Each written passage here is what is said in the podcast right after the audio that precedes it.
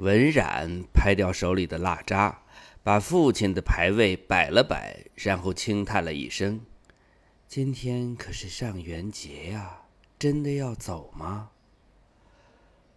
屋子里没有人，他只是在自言自语。刚才有人送来一个口信儿，口信儿里有一个独特的暗号，他知道这是恩公发来的。口信说让他立刻离开长安，但却没有提具体是什么事儿，这让文然有些为难。自从父亲死后，他毅然接过这间香铺的招牌，一个人咬着牙惨淡经营。凭着几分倔强和执着，现在他的生意已颇有起色。上元节各处都要用香，正是赚钱的好时机。若是自己现在离开，可要少赚不少钱呢。但这是恩公的命令，文然不能不听。若非恩公，去年文家早就家破人亡。父亲生前曾反复叮嘱，让他一定对恩公言听计从。他轻轻叹息了一声，把行囊整理好。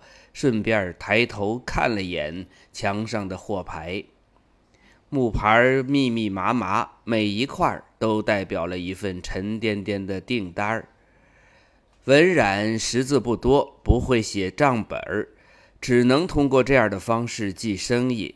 他看到其中一块木牌写了个“王”字，旁边点了十二个粉色墨点儿。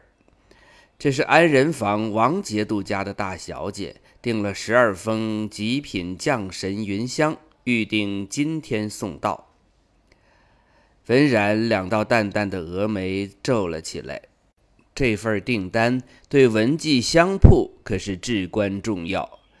那位小姐对自家的荷香爱不释手，一直想要几封新的。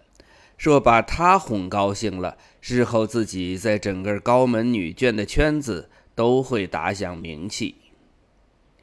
安仁坊在敦义坊的东北方向，隔着三条大道，距离不算特别远。温远心想，好歹把这份订货先送过去吧，再出城不迟。他主意既定，转身取来云香，放在一个竹扎的香架上，背出门去。